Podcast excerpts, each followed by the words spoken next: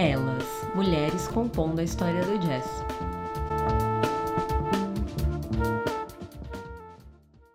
Olá, eu sou a Fernanda Mendes. Eu sou a Flora Miguel e esse é o podcast Elas, uma produção realizada em parceria entre o coletivo Um Jazz por Dia e o programa Hora do Sabá. A ideia é falar de jazz vendo as mulheres que fazem sua história, existência e resistência.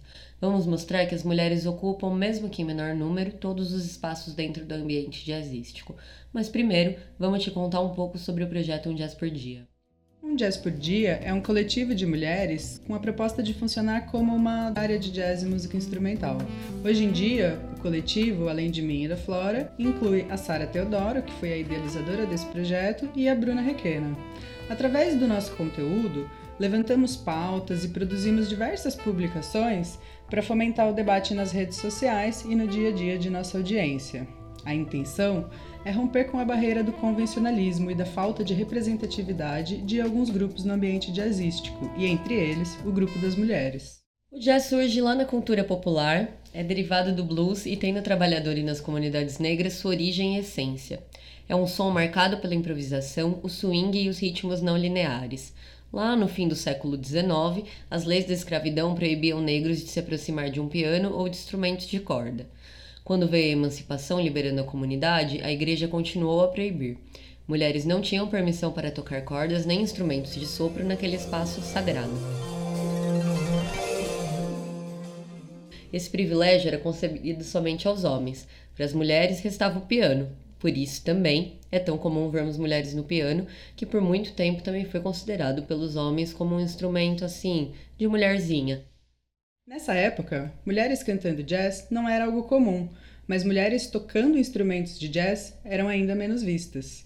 Mary Lou Williams, conhecida pelo talento de tocar piano, é considerada uma das mães do jazz devido às contribuições dos novos tons que proporcionou cantando ao piano. Chegou a receber um convite para tocar com Lou Armstrong. Quando a Mary Lou questionou como seria essa colaboração, o empresário de Armstrong foi direto e disse: Você sabe que tem um estilo que precisa ser mantido. Então ela se recusa a tocar nesse All Stars de Armstrong, porque ninguém poderia impor algum estilo nela, segundo palavras dela. Eu mudo a todo tempo, experimento com o que está rolando, ouço o que as pessoas estão fazendo. Eu até mesmo vou um pouco adiante deles, como um espelho que mostra o que vai acontecer em seguida. E ela realmente foi uma gigante do jazz. Assim como Mary Lou, surgiram várias outras divas como a cantora de blues. Bessie Smith, que trazia independência, audácia e liberdade sexual, influenciando artistas de épocas posteriores como a Billie Holiday, uma das primeiras mulheres negras a cantar com uma banda de brancos nos anos 30, época conhecida pela forte segregação racial nos Estados Unidos. Até mesmo Ella Fitzgerald, que é considerada a maior cantora do século XX, bebeu da fonte de Bessie.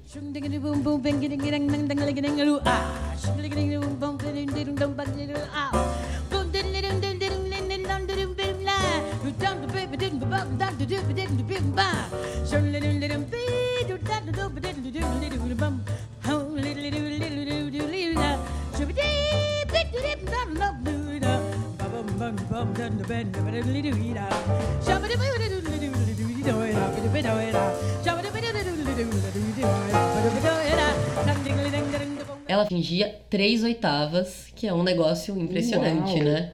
Ela foi também a primeira mulher negra a ganhar um Grammy e, como não lembrar, da Nina Simone, que além de ser mundialmente conhecida pela sua voz, era uma pianista nata que dedicou a sua vida a lutar pelos direitos civis dos negros norte-americanos. Jazz e resistência andando sempre juntos. Com exceção das cantoras e pianistas, que são sempre lembradas, a mulher instrumentista é continuamente preterida na história do jazz, desde sua concepção, a documentação e divulgação. Outros fatores ligados a gênero, como família, filhos, preconceitos, afazeres domésticos, entram em cena quando falamos da menor incidência das mulheres no ambiente jazzístico. A gente entende que o jazz não se comporta de forma diferente da sociedade, ou seja, Partimos de um lugar de que o papel das mulheres na sociedade é reproduzido também no jazz. Somos menores, em menor número e possibilidades, estigmatizadas e não tão raramente assim, consideradas incapazes da abstração da música instrumental, aquela que certamente só um homem pode fazer, dizem, né? E é muito duro ver como esse padrão pode ser observado ao longo da história, né? E na história da música e da música jazz, Lá nos anos 90, uma banda de mulheres era considerado algo extremamente exótico. Hoje, as mulheres ocupam cada vez mais esse espaço, ainda que numa proporção menor em relação aos homens. A luta feminista contemporânea tem ajudado o ecossistema da música a ser composto por mais profissionais mulheres que se fortalecem em redes e coletivos e fazem esse montante feminino e feminista crescer. Agora, imagine uma banda. Onde estão as mulheres? Acredito que muita gente vai pensar em cantoras, ou uma mina tocando violão, piano, talvez uma flauta. Dificilmente pensamos de primeira em mulheres ocupando outros lugares. Aqui, durante essa temporada, criamos uma banda imaginária para falar sobre mulheres da música jazzística e instrumental. Há quem diga que lugar de mulher é na cozinha, não é mesmo? Por isso, começaremos por aí a cozinha da banda. Baixe bateria dois locais do palco onde há poucas mulheres ocupando, ou pelo menos você pensa que. Com base nisso, o podcast Elas lança sua primeira temporada Alternativas. No episódio de hoje, bateristas e percussionistas brasileiras e contemporâneas são o foco. Começamos com a pioneira Lilian Carmona, primeira mulher baterista profissional do Brasil. Emergiu de um ambiente totalmente masculino, abrindo caminho para que outras mulheres pudessem trilhar. Atuou em vários musicais da Broadway, no decorrer da sua carreira acompanhou e gravou com diversas feras. Na carreira acadêmica, Lilian integrou o corpo docente da Unicamp e atualmente ministra workshops de bateria e leitura rítmica. Lidera uma banda instrumental e é professora da EMESP há mais de 30 anos.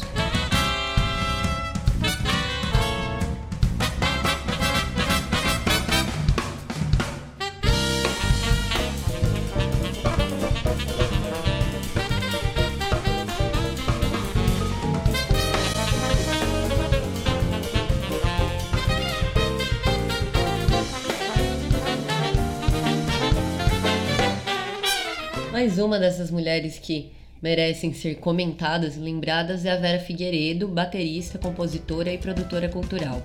Formada em piano, é professora, diretora e supervisora do curso do Instituto de Bateria Vera Figueiredo, uma escola fundada por ela. Em 1996, a produtora realizou a primeira edição do Batuca Brasil, festival de música voltado à bateria e percussão, que hoje figura na lista mundial dos mais importantes do gênero, com 15 edições. Ela tem participado de diversos festivais de música, levando aos palcos nacionais e internacionais a força dos ritmos brasileiros que conduzem a sua carreira solo até hoje.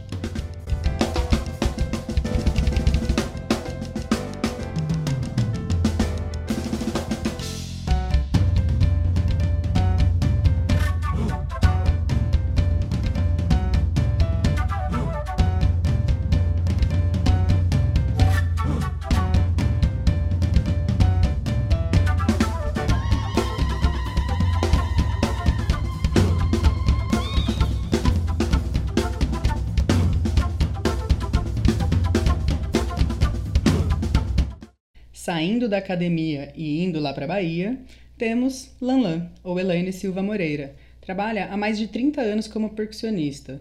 Hoje a gente conversou com a Lanlan e ela vai contar um pouquinho pra gente como que foi a sua trajetória profissional. Em Salvador, minha terra natal, eu comecei a estudar na escola de música, integrei a escola de música da, da Universidade da Federal da Bahia e o estudo que tem, na verdade, eu comecei tocando bateria, só que o estudo que tem é percussão. Então, assim, bateria é um instrumento de percussão, né? Na música, no estudo teórico clássico, a bateria é um instrumento também de percussão. Então, quando você vai estudar na teoria musical na Universidade de Música, você estuda percussão, que abrange toda essa essa parte rítmica, né? E a cozinha uhum. é o melhor lugar da banda é um lugar de, de alicerce, é um lugar de, de tempero, de sabor. E eu sou uma cozinheira de modéstia à parte de mão cheia, porque com 32 anos de carreira, acho que esse tempo que eu saí de casa, saí de Salvador com 17 anos e me lancei aqui para o Rio de Janeiro com a minha primeira banda, Rabo de Saia, que era uma banda formada só de meninas, uma formação inusitada, porque as meninas tocavam e o cantor era homem. E ele é esse cara que cantava com a gente era o Márcio Melo, compositor conhecidíssimo em Salvador, com milhões de sucessos gravados por Daniela Merkel, por toda todo o mainstream baiano. O Márcio Melo cantava na nossa banda e as mulheres que tocavam. E quando a gente veio para cá, é, para o Rio de Janeiro, mais ou menos nesse, nesse final dos anos 80, acho que era mais ou menos em 89, eu vim com essa banda de meninas com essa formação assim, tocando bateria. E convidei uma menina para tocar percussão, que é a Mônica Millet, neta da mãe menininha do Gantuá. E aí acho que foi a minha a minha paixão pela percussão. Eu não abandonei as baquetas, mas eu coloquei assim e fui atacar, botar a mão literalmente no couro, na madeira. Lanlan, a gente viu agora durante a pandemia uma apresentação online sua com o Duo Branco no Festival Montré, lá no Rio. Foi um show incrível e a gente achou muito legal essa formação bem inusitada de dois pianos e uma percussão que inclusive ganhava um destaque grande no palco, né, sendo o centro com os dois pianos em volta. Conta um pouco pra gente como que foi a criação desse projeto, se vem disco por aí, Quais são os próximos passos? Tava louca para falar de luas. A gente batizou de luas esse nosso encontro, esse trio que a princípio é, ele nasceu é, num encontro que tive para falar de música, de mulheres na música, e conheci a Bianca Gismonte. E acho que já rolou nesse dia uma, uma química muito grande. A gente acabou fazendo um som improvisado sem ensaiar e a gente tocou junto a primeira vez. E veio o convite para montar um trabalho para o Montré e aí veio a pandemia também então a gente nem sabia que ia realmente acontecer. Felizmente aconteceu nesse formato de gravação para para a página do para o, o, canal né do, do, do e foi maravilhoso. Primeiro que lavou nossa alma. Foi uma um bálsamo nesse ano difícil e a gente montou aqui no estúdio, aqui em casa, aqui, a gente montou os dois teclados, não deu, não deu para trazer os dois pianos de cauda, mas a gente teve esse, esses dois pianos lá e aí a gente teve uma, uma conversa um pouco antes e a ideia era da, da Bianca era ter os dois pianos e as duas percussões, seria eu e a Simone Soul. Nós, na verdade, piano também é um instrumento de percussão, né? Então a gente ia formar essas duas percussões os dois pianos. Claudinha, Castelo Branco, Bianca, eu e a Simone. E batizamos de luas. E no meio disso, dessa, desse, desse processo de ah, vai acontecer, vai acontecer, vai ser remoto e tal, e a gente começou a conversar, fazer os, os, os ensaios assim, virtuais, assim como a gente está aqui agora. E no meio desse processo, a Simone teve que voltar para Holanda, porque o, o, o, companheiro, o marido dela, pegou Covid, estava hospitalizado. E a, Bianca, a Simone teve que ir para lá. E acabou que ficamos as três e a gente fez essa, essa organização no palco, que eu achei que ficou bem bonito de dos dois pianos, que era uma forma da gente ficar um pouco distante, apesar de estarmos todos testadas e o tempo todo do processo, mas risco zero na vida não existe, então a gente ficou de forma que a gente não ficasse muito perto, ainda mais eu, que meu trabalho é muito né, braçal, muito eu me movimento muito, então a gente armou desse jeito que a gente tivesse uma visibilidade, né, para a gente trocar e estar tá o mais perto possível, apesar da distância do próprio piano. Mas foi um trabalho que alegrou, foi uma, uma, uma emoção diferente também subir ao palco. Foi o meu, meu primeiro contato. Eu que também estou aqui no estúdio, em casa, com, assim confinada desde esse início da pandemia. E foi uma uma aventura. Falei, nossa, nunca vi tanta gente, nunca estava dez, quase meses e meses sem encontrar com ninguém. E encontrei com todos os amigos músicos e foi uma alegria e uma emoção diferente. Meu coração palpitava assim antes do show, apesar de não ter público, só a equipe técnica e os músicos, né, que estavam todos circulando lá entre um show e outro. É, foi uma emoção muito grande porque foi o primeiro show desde que a gente começou a pandemia. Então, foi uma sensação de liberdade, uma alegria, uma emoção e uma, uma sensação também de, de acolhimento ali junto com as meninas e nasceu mesmo um som e uma é, eu acho que nasceu uma coisa que é para ficar e a gente está assim, a gente continua e eu acho que a gente vai sim fazer um disco.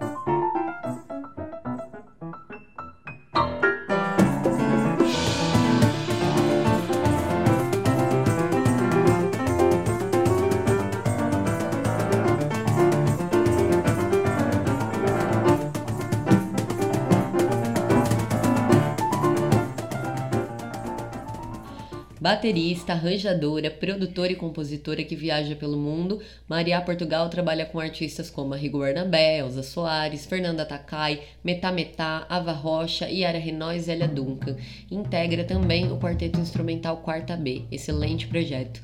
Hoje a artista mora na Alemanha e compõe trilhas sonoras para dança, teatro e vídeo. Maria está finalizando seu primeiro disco solo, Erosão, com previsão de lançamento para o início de 2021, ou seja, deve estar tá chegando. Opa. E atenção, Maria Portugal, se você estiver ouvindo esse podcast, saiba que o seu maiô azul da Espido está em boas mãos, emprestado e nunca devolvido.